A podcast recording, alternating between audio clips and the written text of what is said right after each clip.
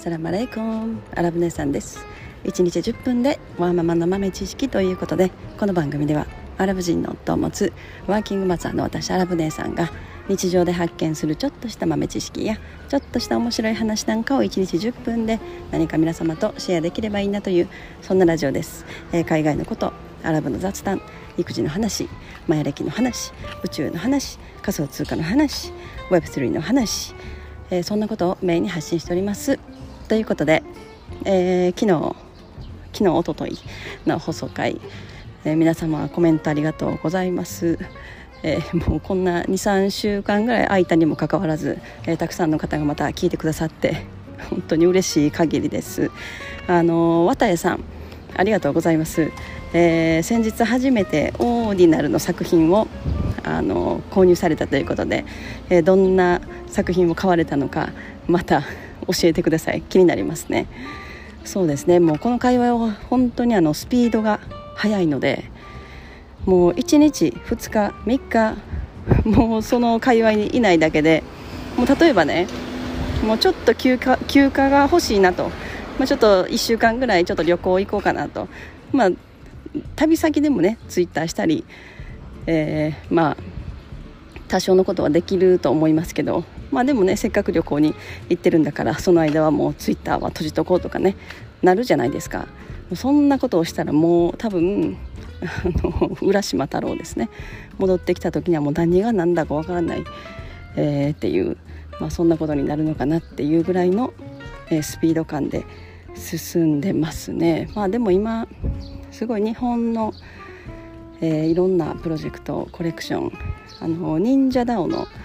えー、クリプト忍者オーディナルというのがえー、っと今日かな？あのリリースされるみたいですね。500点かなんかだったかな。私もできたら1個欲しいなとか思いながら まあ多分買えないんでしょうけど。もう多分ほとんどはホワイトリストで販売になるのかな。だからパブリックに出てくるのはもうほぼないかもしれないですよね。うん、まあなんかそこからまた、えー、さらに日本から、えー、オーディナルをやってみようかなとかいう人、ね、買ってみようかなっていう人増えてくるのかなと思いますけれども、まあ、私も結構あの梅子というキャラクターをもとにいろんなコレクションを展開してまあその梅子という自体のキャラクタープラスまあそこにやっぱり思想とか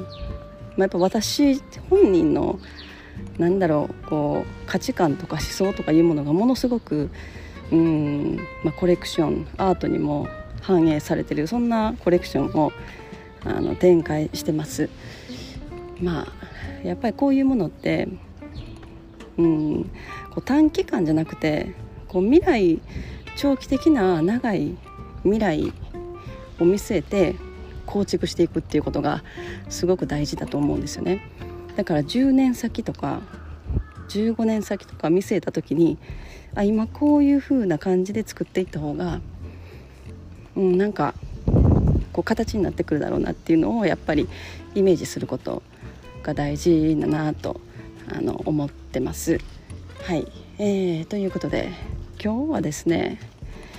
まあ、全然オーディナルとかとは関係ない 全然関係ない話もう子育ての話ですね。ちょっと子育て関連の話をしたいなと思って。あの子供にどこまで選択肢を与えるのかっていうちょっとそんな話をしたいなと思いました。あのフランスの暴動もねずっと続いててあの話もしたいししたいんですけどまああの暴動は多分まだまだうちの夫が言う限り夏の終わりぐらいまで続くんじゃないかみたいなこと言ってるからまあそれはまた次の回でいいかなと。でなんかあのまたまた他の面白い話もしたいんでそれはちょっとまた別の機会でいいかなと思ってます。なので今日はその子育てもうこの子育てほどなんだろう正解のないものはないというかまあどこの家庭でも本当手探りでやっていってると思うんですよね。で特に子供一人一人全然違うじゃないですか子供が2人3人おられるご家庭とかでもその一人一人が全然違う同じように育ててて同じもの食べて同じ生活習慣やっててもで同じ環境にいても全然違う。まあまあでも環境っていうのは多少なりともすごく影響すると思うんですよね。なんか先日見た、えー、ドキュメンタリーだったかな。でなんか面白い内容だったのがその、まあ、親は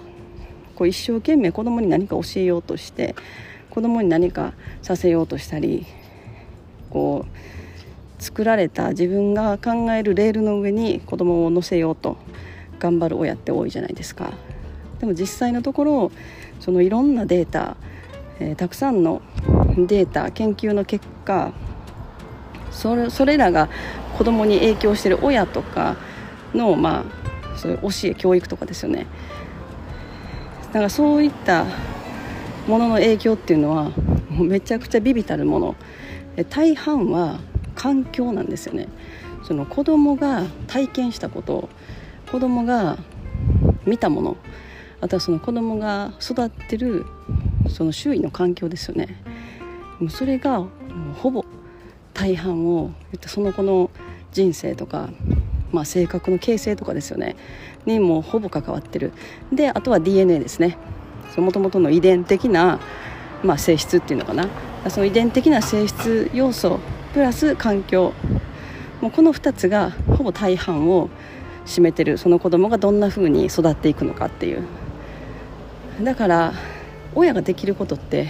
親が教えれることってもうほとんど意味がない。っていうのが、まあ、事実としてデータとしてあると。面白いなと思って、まあ、確かに。いやでも本当そうなんですよね。その子供が生まれ持った遺伝的その DNA の要素っていうのはものすごくやっぱり強いわけでそこにプラスアルファでその子が育ってる、えー、環境ですよね。環境周りの大人、えー、通う学校、まあ、そこがかなり大きく作用してくるということですよね。そう考えると本当に親があれこれ言うよりどういう状況を、まあ、どういう環境に子供を置くかどういうまあそれは国であったり場所であったり町であったり、え選ぶ学校であったりするかもしれない。それを親がいかにその子供に合ったものを選択できるかっていうところが、まあ、重要なのかなとあのすごく思いますね。まあ、とは言ってもとは言ってもですよとは言ってもやっぱなかなかそううまくはいかないいろんな要因がありますからここをこういうふうに実はしたいけどまあいろんなその自分の仕事のこととか仕事の都合とかお金の都合とかまああとは言語と言語の壁とか、まあ、いろんな問題でやっぱりその思う方向に なかなかね、えー、周りを整えることができないっていうのが 現状なのかなと思いますけれどもまあでもなんかできるだけその子どものなんか性質というのかなそれをいかに親がうまく読み取ってそれに合わせたものをまあ、周りの環境を整えてあげれるかっていう、まあ、これは多分どこにいてもその自分がいる自分が住んでる場所、うん、その周りでできることはあると思うんですよね。でまあ私はなんかそれを考えて今自分があの置かれた状況で状況下の中でできること。なんかいかにねその子に合わせたものを周りに用意してあげれるかっていうまあそんなところですよねでもでそこからの、まあ、でもっていう話今日はねその子供にそのどこまで選択肢を与えるのかっていうところになってくるわけなんですよ。なんか昔昭和とかの時代って何て言うのかな結構もうもう親の言うことは絶対っていうね、そういう教育がまあ当たり前だったわけじゃないですか。でそれがこう時を経てまあ平成平成になりなんか令和になりなんかもっと子供に選択肢を与えるべきだというかえ子供の人権じゃないけど、まあ、子供にはできる限り自由にさせてあげようっていうような、え考え方とかそういう教育方針の親もすごく増えてきたと思うんですよね。ただそれがどうなのかっていうなんか疑問を私は結構持つことがあって私も結構そういう考え方で、えー、子育てなんかしてきたというかその子供が生まれる前から子育てに関してはそういう考え方だったんですよね。うん、でもやっぱでもやっぱりなんかそれば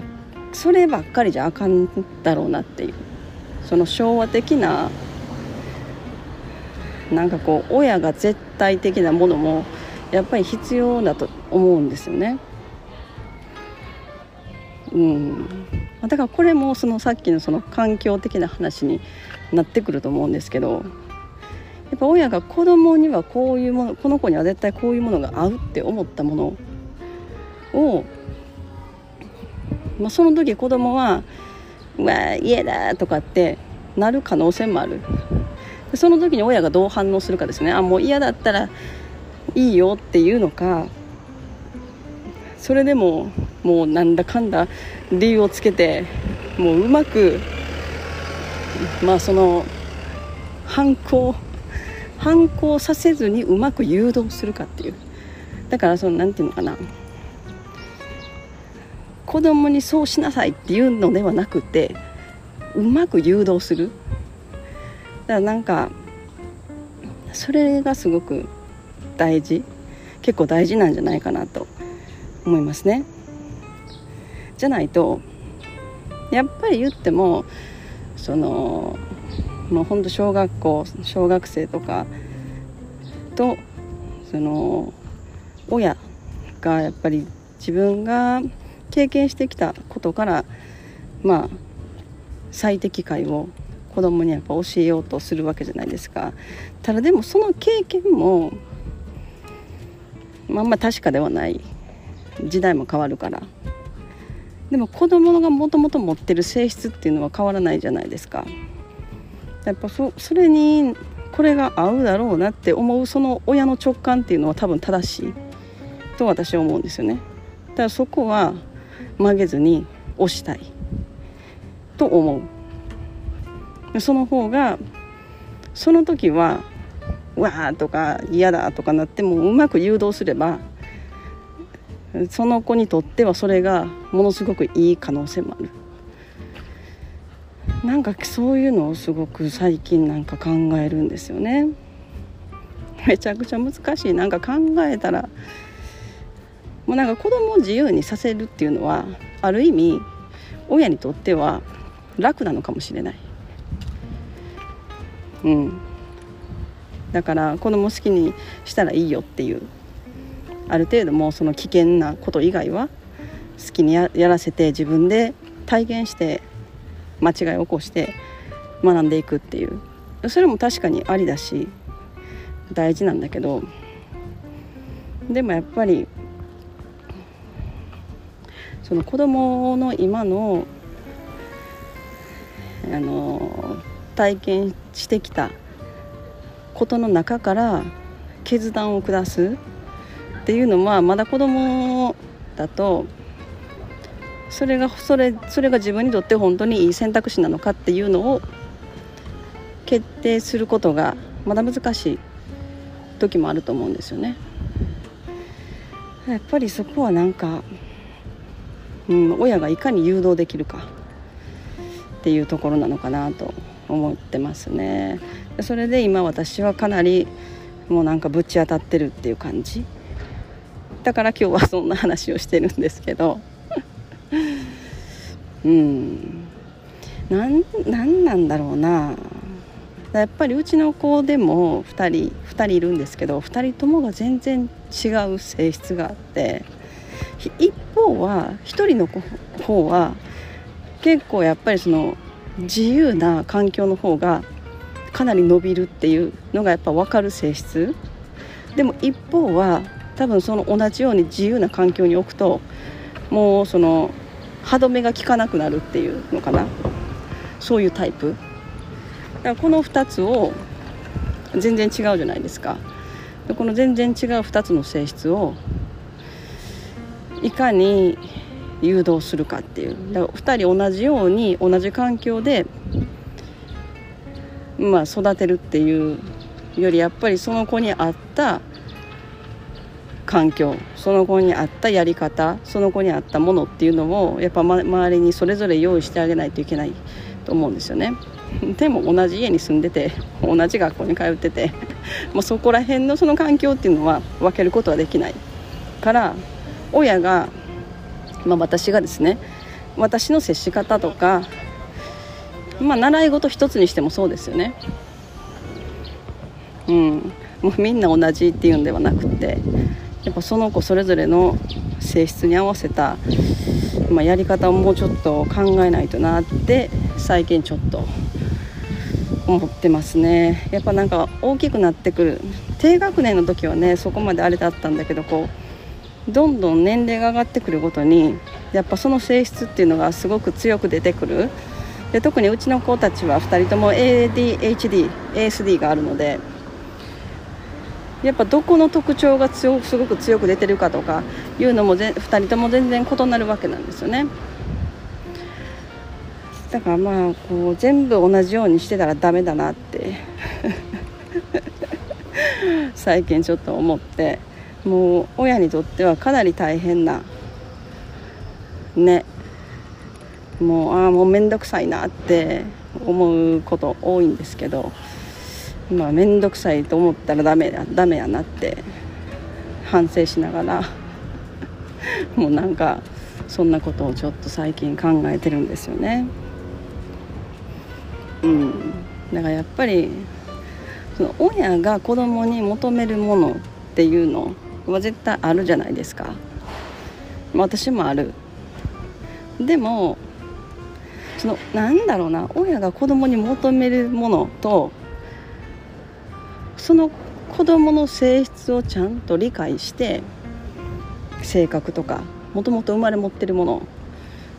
それを最大限伸ばせるようなものって何だろうっていうのを親が考えてなんかそれそれを定義をしてあげるっていうのとはまた別だと思うんですよね。その親が子供に求めてるものとその子供の性質をちゃんと読み取ってそのレールを引いてあげるっていうのとはまた全然別別の話。親が求めてるものっていうのは多分自分が育ってきた環境親自身がね育ってきた環境とか自分が勉強してきたこととか自分の経験とか自分が親に教えられたこととか自分がこれがいいと思ってるものがすごく強く出るじゃないですか。でそれを子供にも求めようとする。それが自分がや親にやってもらえなかったこととかもあるかもしれない。自分はこういうふうな学校行きたかったしこういうふうなことしたかったのに自分が生まれ育った環境ではそういうことをしてもらえなかったからそれを子供にやらせようっていう親も結構いると思うんですよね。そういうのが結構親が求めてるもの。これは私はどうかなって思ってて結局それはその親のエゴを、まあ、子供に押し付けるじゃないけどやっぱそういうふうな風になりやすい。その子供の性質云々を考えてないっていうのかな。それ以前に親の自分のことそれがよしと思ってやってるんだけど、まあ、それはまあそれはまた全然別物。で子供の性質ちゃんと子供が生まれ持った性質とかだから子供をやっぱりよく見るっていうのはすごく重要ですよね。子供が生まれた時からこの子はここの子はこういうのが得意なんだとかこういう性質があるんだとかいうのをよく見てるっていう。だからそういうところからあこの子は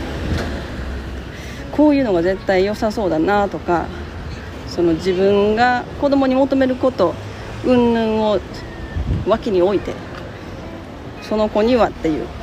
ところをいかにまあ冷静に見て判断してそれに合ったものを提供してそこから、まあ、それを子供が嫌だとかなりそうでもうまくそのそこにこう誘導していくっていうのかな。ただでもそれそれ子供にこれは合ってるって思ってるものが実はその親の思い込みかもしれない。その自分がやりたいこと子供にさせたいことっていうところから来てる思い込みをやらせてる可能性もある。だからそこの線引きも難しい、うん、と思う。まあなんかそういうのをちょっと最近考えてる。考えてますね。でもやっぱり一番重要なのは親と子供の信頼関係ですよね。子供がどこまで自分の学校生活の話とか、まあ、自分の気になることとかをあの親に普通に何のなんか曇りもなく喋ってくれるのかっていうのはものすごく重要だと思うんですよね、まあ、まだちっちゃい時って何でもかんでも喋るじゃないですか。でもそれがこう年齢がいってくるとこんなんを親に言ったらなんかこう思われるかもしれないから言わんとこうとか。もう絶対多分そういうのが出てくる。友達関係とかにしても。もうこういうことは親には知られたくないから言わないでおこうって。絶対なると思うんですね。そこをいかにもっとフラットに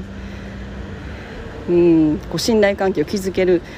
親子の関係を構築できるのかっていうのはものすごく重要だと思うんですよね。で私はそこをものすごくやっぱり気をつけてるところはありますね。うん。まあそれでもやっぱりうちの子 上の子なんかはもう思春期思春期になってきてるのでやっぱりなんかこれはちょっとお母さんに言ったらああって思うようなことありそうだなって思ってる。でもそれでもやっぱり結構何でも言ってきますね。ポロッと。ポロッと言ってくる。でもあえてそのポロッとなんか自分と友達との関係とかをポロって話してきた時に親がどう反応するかですよね。それが結構衝撃的なこととかだったらえー、みたいな。親がまあならないように。もうそれでも平常心を保って「へえ」って「それでそれで」みたいな「もうちょっと教えて」みたいな。いうふうに言えるのか。っていうのはものすごくあの重要なのかなと思ったりしてますね最近。まあでもまだまだわからないことだらけ。まあこんな風に時々その子育てについても喋りたいなと思います。